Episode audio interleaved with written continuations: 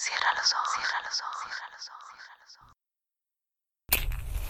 Si escuchas que alguien se acerca, no temas. Todo estará bien.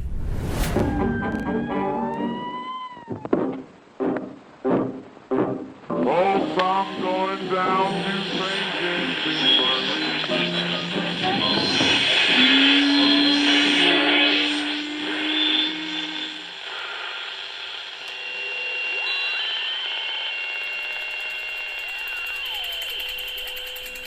Estás escuchando, Crónica, Crónica, Lunares, el lugar, el lugar donde, donde entra por tus oídos, entra por tus oídos. Bienvenido. Fondo Sur, Manuel Vicente. Se alimentaban de la electricidad que generaba el propio grupo al restregarse entre sí en las gradas. Ninguno sabía nada del otro. Los días del partido quedaban en un punto del paseo de la Castellana en medio del río de la gente, se olisqueaban brevemente y luego seguían juntos berreando camino del estadio. Al principio, solo se reconocieron por el hedor adolescente de sus cuerpos o tal vez por sus miradas de goma. Después comenzaron a aullar de un modo peculiar y finalmente se grabaron en la frente la letra distintiva, una B mayúscula que los hizo miembros de la misma camada en el fondo sur. Llevaban idénticas bufandas, gorros y escarapelas, y escupían pipas de girasol, bebían cerveza caminando sin hacerse preguntas del pasado ni del futuro, solo esperaban que esa tarde ganara el Real Madrid. Ni siquiera eso. Tal vez su único deseo era entregarse en las gradas a un espasmo colectivo al margen de lo que ocurriera en el terreno del juego, y para eso habían llegado cada uno por separado desde un lugar diferente del suburbio hasta el punto de reunión una hora antes de que empezara el partido. No eran más de diez entre machos y hembras, y sin duda las chicas parecían más duras. Lucían algún garfio en los vaqueros y ninguna pasaba de los 17 años. Entre ellos había surgido un jefe natural, un bello aprendiz de chapista llamado Berberecho, y nadie lo había elegido. Pero todo el grupo de forma instintiva lo acató desde aquel día en el que el muchacho le aplastó el cráneo a un viejo bujarrón que aprovechaba las olas y avalanchas que se producían en las gradas del fondo sur para sobar de modo voluptuoso a algunos camaradas. Aparte de eso, el guapo berberecho podía aportar un mérito especial. El presidente del Real Madrid le había posado una mano en el hombro en plan amigable y eso era como una consagración, cosa que sucedió en medio de una aglomeración de hinchas al pie del autobús que recogía a los jugadores en el aeropuerto de Barajas. Otra causa de su poder era que mantenía a raya a sus chicas. Durante los entrenamientos en la ciudad deportiva, cada una de ellas, por su lado, podía soltar grititos de histeria cuando las piernas aceitadas de Michel o de Zamorano pasaban muy cerca. Pero en el grupo no permitirían querencias amorosas. Entre ellos el sexo no existía. Ante la victoria del equipo sus cuerpos se fregaban en intensos abrazos e incluso podían cabalgarse unos a otros simulando fugacísimas cópulas en el instante de un gol decisivo como hacían los jugadores en el césped. Semejante frotación nunca derivaba en una carga erótica, sino solo en una sucesión de rugidos absolutamente puros e idénticos, y esa era la única energía, ya que el grupo tenía sus carnes de búfalo hermandadas. Por eso el guapo berberecho se arrojó contra el cráneo de aquel bujarrón con la ferocidad ciega del que defiende una ley fundamental de la banda, y eso no lo acababa de entender el juez en el momento del juicio. Veamos, relate usted los hechos, le dijo el juez a Berberecho. No se puede ir al fútbol a hacer el guarro, explicó Berberecho al pie del estrado dando doctrina. ¿Qué significa hacer el guarro? El tipo era un viejo, Llevaba una peluca colorada. Cuando vi que ese sujeto primero me tocaba el culo sin venir a cuento y después me dio un beso en la boca, solo porque el Laudrup había marcado un gol, me mosqué muchísimo. ¿Y qué pasó luego? Insistió el juez. Le di un puñetazo nada más, contestó el jovenzuelo. ¿Nada más? Bueno, sí, le arranqué la peluca y le di otro poco en la cresta pelada. ¿Con el palo de la bandera? No, con el puño. ¿Y cómo se explica que ese señor llegara al hospital con el, con el cráneo abierto? No lo sé. Nosotros no queremos sexo. Solo nos reproducimos gritando. Con eso tenemos bastante para llegar a la inmortalidad. Yo no tengo la culpa de ser tan guapo, dijo Berberecho pavoneándose. No quedó demostrado que el muchacho fuera el causante directo de la herida, y puesto que aún no había cumplido la mayoría de edad, el juez lo dejó suelto de nuevo en plena calle, pero este lance judicial creó una aureola en torno al cabecilla berberecho.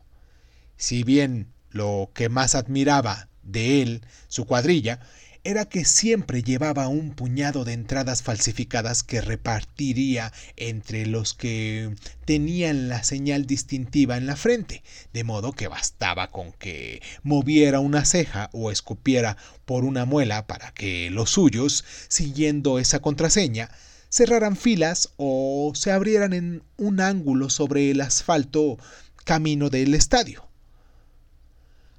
No se conocían de nada. Tampoco sus pequeñas hazañas contra el Código Penal les habían unido hasta entonces. Cada uno por separado, en un lugar distinto del extrarradio, solía tener algún encuentro con la policía, o había experimentado el tedio final de preceder al estadio de huevos o de ovarios junto a un muro de cemento en el terraplén de cualquier paso a nivel o en el mugriento vestíbulo del instituto. Berberecho era aprendiz de chapista. Otro estudiaba informática, otro repartía telepizzas, otro no era nada, otro llevaba la cabeza rapada, una había sido novia de un atracador callejero, otra era cajera de un supermercado, otra solía pintarse la boca reflejándose en el tubo de escape de las motos de la gran ciliandrada antes de bailar el rock. Nadie sabía la historia que cada uno arrastraba ni tampoco hablaba de sus deseos para el lunes siguiente. En el camino hacia el estadio se encontraban, chocaban en el aire la palma de la mano, comían pipas de girasol, escupían y bebían cerveza. Durante el partido rugían, se fregaban los cuerpos, lanzaban insultos y terminando el encuentro se diluían entre la multitud dando algunas patadas a las papeleras si el Real Madrid había perdido. Seguían vociferando a coro y finalmente se despedían solo con la mueca concentrada. Después de dos temporadas de haber fundado la camada en el fondo sur, Ninguno de ellos conocía el nombre del otro, salvo que todos pronunciaban con mucho respeto el apodo del jefe berberecho, y su letra inicial era el signo distintivo que el grupo llevaba inscrito en la frente con un lápiz de labios. Uno de ellos, tal vez el que estudiaba informática, fue el primero en darse cuenta de que una de las chicas faltaba desde hace mucho tiempo a la cita del Bernabéu y cuando lo dijo nadie parpadeó por eso. En ese momento, Bullo acababa de realizar una magnífica parada y todo el grupo se unió en un abrazo que había liderado una gran energía. En realidad la chica se llamaba Yolanda. Se había matado con la moto en compañía de un tipo que había conocido en una discoteca y hacía varios meses que estaba enterrada. Tampoco advirtió nadie la ausencia durante todo el invierno del repartidor de telepizzas, pero este se volvió a incorporar a la reata después de haber cumplido con el tribunal de menores cuando robó el tercer coche y ninguno del grupo le preguntó nada. Él se limitó a pintarse la inicial de berberecho en la frente y luego se puso a berrear en el estadio. Una pareja también había causado baja porque se había enamorado, y eso era algo que el jefe no permitía. Tan pronto descubrió Berberecho que aquella chica comenzaba a doblar el cuello en el hombro del otro de la banda, fue muy tajante. No me gustan los pichones. Esto no es un palomar. No quiero veros más la jeta. Lo dijo con gran autoridad, sin escupir siquiera, y la pareja de tórtolos se esfumó para aparearse durante un tiempo, pero otros hinchas adolescentes muy similares iban sustituyendo a los que causaban baja por muerte, cárcel, sexo, amor o cansancio, y nadie era capaz de distinguir a los hinchas antiguos de los nuevos. Sus berridos eran idénticos, tenían el mismo cuerpo, clían igual, llevaban los mismos granos en la cara, la pelucilla del bigote, y exhibían las mismas escarapelas, gorros y bufandas. También la marca en la frente se pasaba uno a otros. Solo Berberecho no se repetía nunca. Un recién llegado a la cuadrilla, que iba de punky claveteado, se atrevió a expresar sus dudas a los demás mientras accedía al estadio con una entrada falsificada en el último partido de la temporada. ¿Y ese por qué manda? Porque un día logró invitar a Zamorano a una ración de berberechos. ¿Y solo por eso es el jefe? insistió el punky, apartando el imperdible que tenía engarzado en la nariz para que se entendiera bien. También se fajó a una bujarra. Ha roto cinco escaparates y se ha empatado con un guardia a caballo. Además de todo eso, lo han absuelto en un juicio. ¿Y por qué delito? Un tipo con peluquín le metió la lengua en la boca después de que Ladrup marcara un golazo y Berberecho se mosqueó. ¿Está prohibido besarse? preguntó el punky, atusándose la cresta color cereza. Berberecho no tolera que lo bese nadie si no lleva la marca en la frente. Otros dicen que Berberecho manda porque es el más guapo y el único de nosotros que no ha muerto, exclamó una chica con la bandera del Real Madrid puesta como un refajo. ¿Tú también has muerto alguna vez? Sí, alguna vez, contestó ella entre aullidos del público que saludaba la salida del Real Madrid al terreno del juego. En ese momento comenzó el partido final de la liga en el que iba a decidirse el campeón. El estadio aparecía rebosante de carne con cemento y banderas, pancartas, alaridos y gritos a coro que imitaban los cantos guerreros de los vikingos. Berberecho gobernaba a los suyos en las gradas del fondo sur. Primero Toda la camada se limitó a dar saltos para calentar el cuerpo y dentro de la olla del estadio, Berberecho solo era un punto insignificante, pero él se sentía inmortal. El Real Madrid comenzó jugando bien desde el principio. Parecía un mecanismo capaz de destruir el tiempo y el espacio sirviéndose de una pelota. Esta era impulsada o atraída por los músculos y el coraje, también por la inteligencia.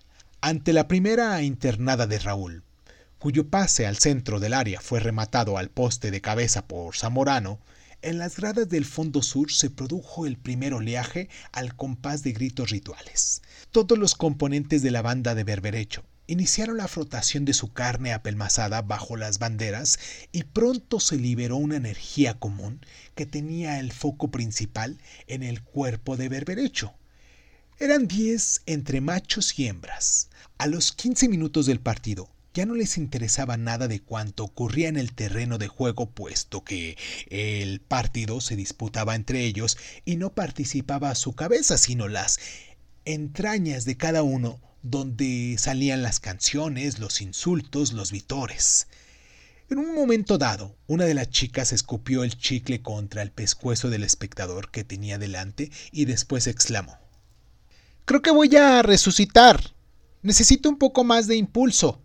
Vamos, hay que ayudarla, gritó Berberecho, haciendo oír claramente su voz de mando en medio de los rugidos del público. Ahora, ahora. Volvió a exclamar la chica. En ese instante el árbitro pitó un penalti a favor del Real Madrid e iba a ejecutarlo Michel, pero eso no tenía nada que ver con el éxtasis que estaba experimentando en las gradas de pie aquella adolescente sin nombre conocido.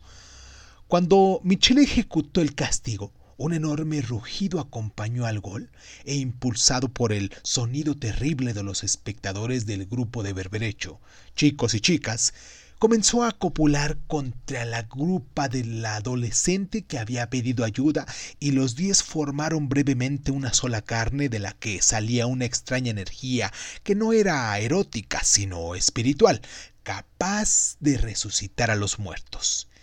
Esa carga entraba y salía de cada cuerpo mientras el partido avanzaba. Ahora a mí. gritó otra chica. Vamos. mandó Berberecho. En el último partido de la temporada, el tipo del peluquín rojo había vuelto al estadio en busca de amor y ahora avanzaba a Mavisca por medio del campo sorteando las tarrascadas del enemigo y cuando estaba a punto de entrar en el área de la compulsión de la olla, fue creciendo hasta producir una avalancha en el fondo sur. En medio del oleaje de las gradas se acercaba a la pandilla de berberecho el tipo del peluquín rojo. Se acercaba sonriendo a medida de que la multitud de adolescentes lo apretujaba. En ese instante, Amavisca marcó el segundo gol del partido y hubo dos cañonazos seguidos. El que había lanzado el jugador con la izquierda y el que salió de la garganta de todo el estadio. Bajo esta doble explosión, la otra chica fue cabalgada con una velocidad matemática por cada uno de la pandilla hasta que ella gritó llena de felicidad que ya tenía suficiente energía para vivir toda la semana olvidando que existía. Una nueva avalancha acercó al hombre del peluquín rojo un poco más. Durante dos temporadas, todos los elementos del grupo de berberecho se alimentaron de la electricidad que generaban sus cuerpos al frotarse en las gradas, pero ellos no conocían los nombres de sus compañeros ni la parte de la ciudad de donde procedían.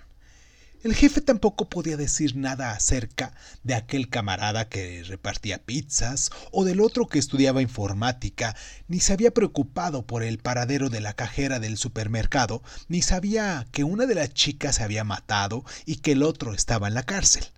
Los miembros de la pandilla se habían renovado, o tal vez eran los mismos, únicos o distintos, y él repartía entradas falsificadas a los nuevos que iban llegando con la inicial en la frente, hasta el lugar de reunión una hora antes de que comenzara el partido. Pero ahora el final de la liga estaba a punto de dispersar el grupo hasta después del verano. Ganaba el Real Madrid por 2 a 0. Hacia la mitad de la segunda parte fue cuando se produjo el altercado en el fondo sur. Se veían policías corriendo por los pasillos, otros estaban parapetados contra la valla. La agresión se realizó mientras Zamorano lanzaba una falta directamente a puerta.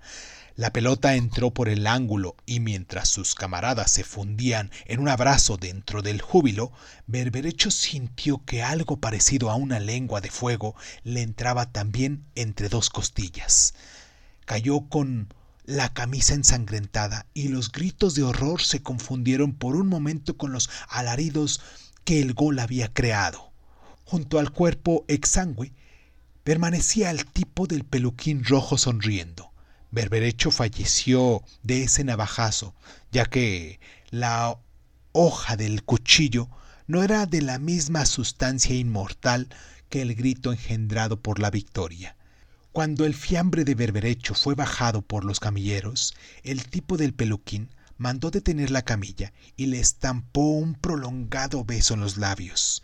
El tipo llevaba una señal determinada en la frente, pero la navaja que estaba tirada en la grada no tenía huellas ni marca alguna.